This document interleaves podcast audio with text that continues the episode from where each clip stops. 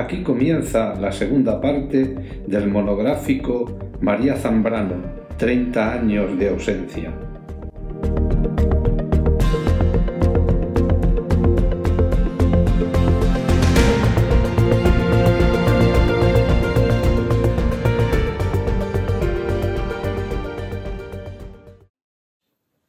A María Zambrano, andando sobre el agua. Apenas si hay luz. Un dedo de bruma señala el día, su comienzo dudoso. Toda duda mantiene el pulso.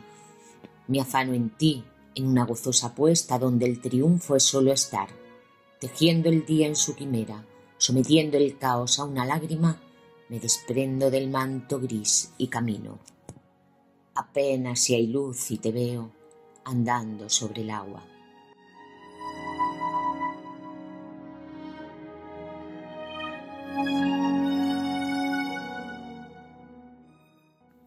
Solo sombra. Cabemos en la mano de los dioses. Entramos por el ojo de una aguja. Somos polvo arrojado a un fuerte viento. Y aún así seguimos trabajando incansables en busca del lugar donde mejor podamos ser visible. Es triste ese paseo por el tiempo, saciando voluntades que nos hagan eternos en segundos, simple vida Qué tristeza vagar por donde nadie te ahonda y te deshoja hasta la médula.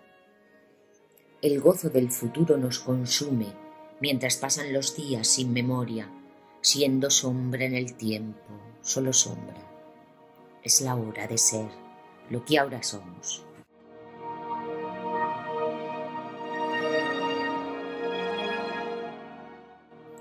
Cántico ¿Qué es una brizna en tanto verde fresco?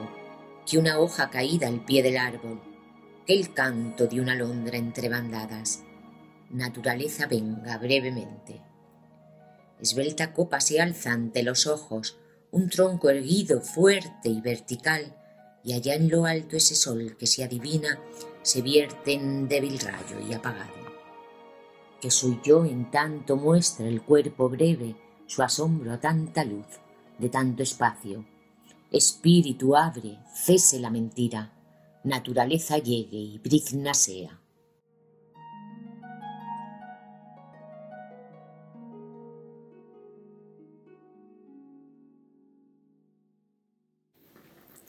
Vicente, amigo, muchas gracias por invitarme a este acto. Con mucho gusto lo hago eh, María Zambrana es un gran personaje, fundamentalmente humanamente hablando. Yo filosóficamente hay cosas que no coincido con ella. Sí coincido plenamente en su afán de lucha en una sociedad distinta, nueva, de personas, como ella diría. ¿no? Por tanto, tengo aquí una pequeña cosa, un recuerdo, un sentimiento hacia ella y con mucho gusto te lo voy a leer y espero que, os guste. Lo he titulado Cola de tiempo. Viene andando, cogida del brazo, con su bata felpada y sus pantuflas grises. Cuando llega a su vivienda, se detiene. Y es su marido el que abre la puerta y entra en el portal al mismo tiempo que ella se gira e inicia un paseo a lo largo de la fachada, a paso corto, titubeante, con un pulso que no corresponde al de su antiguo pie, a su pie de entonces, en el afán diariamente repetido de que cada cosa ocupe su sitio, el sitio que deben de ocupar las cosas. ¿Qué cosas son como personas somos? Igual que los muertos deben ocupar el sitio exacto de su eterno reposo los muertos que decentemente vivieron, sin vergüenza que ocultarle a nadie, sin habladuría ni invento que a nadie beneficia. Quiere apartar las hojas caídas delante de su casa, la hoja marchita que tuvo primavera luminosa y muerte parda en los árboles vecinos que ocupan las aceras y se desplaza hasta la esquina hasta el límite de su morada y vuelve hasta su propia puerta y hace lo mismo, pero en sentido contrario, y continúa, y termina la faena de alejar a punta de pie las hojas caídas de los árboles. Momento en que respira a fondo, hondamente, mientras mira a izquierda y derecha varias veces, hasta cerciorarse de algo que solo existe para ella, que la está observando, que aplaude con una sonrisa su faena cumplida antes de entrar en su casa, la suya, donde solo le espera el tiempo, el tiempo sin piedad que resiste ajustado a las cuatro paredes de su mundo. Te estoy viendo, María Zambrano, desde la puerta de mi casa, desde la insatisfacción de un abrazo no cumplido, desde mi puerta abierta de par en par a tu muerte, a tu vida inexplicablemente ajena para todos. Antes de despedirnos, me es imposible dejar de volver de nuevo a la tumba de Antígona, la obra dramática en la que Zambrano convierte al mito en un símbolo para expresar la experiencia demoledora del exilio. Recordamos un momento del sueño con el que la protagonista, Antígona, quiere despertar. Cuánto rumor en el silencio. Noche. Cuánta vida en mi muerte cuánta sangre en mis venas aún, cuánto calor en estas piedras. El tirano que cree sellar la herida multiplicándola por el oprobio y la muerte. El tirano que se cree señor de la muerte que solo dándola se siente existir. La tierra lo arregla todo, lo distribuye todo si la dejan.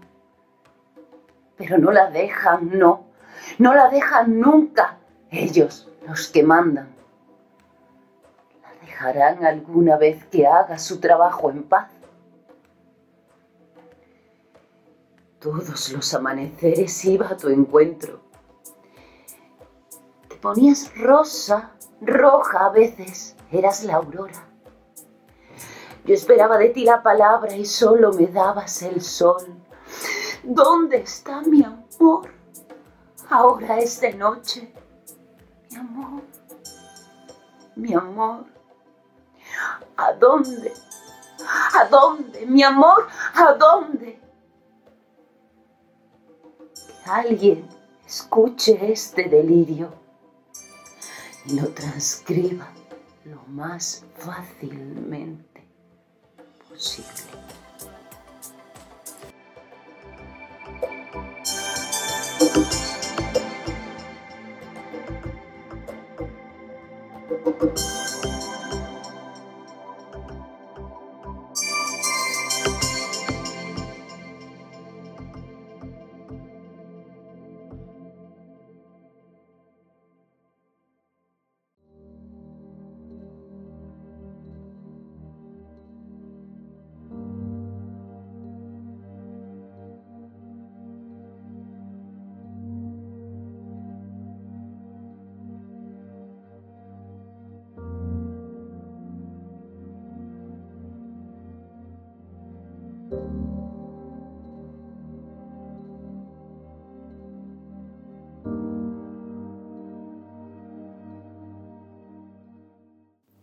Pues nada más amigos, hasta aquí por hoy. Nuestro agradecimiento inmenso a Tony Montesinos, Luis Foronda, Marcos Jiménez, Mercedes Elorza, Miguel Cobo, Alfonso Fernández y Marina Miranda, que han dado personalidad a este episodio monográfico sobre María Zambrano.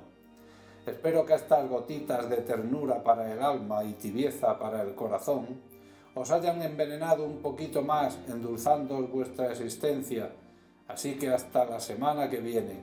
Y sed felices, pues pese a que los enanos se están haciendo más grandes que nunca, la vida es bella. Un beso a todos.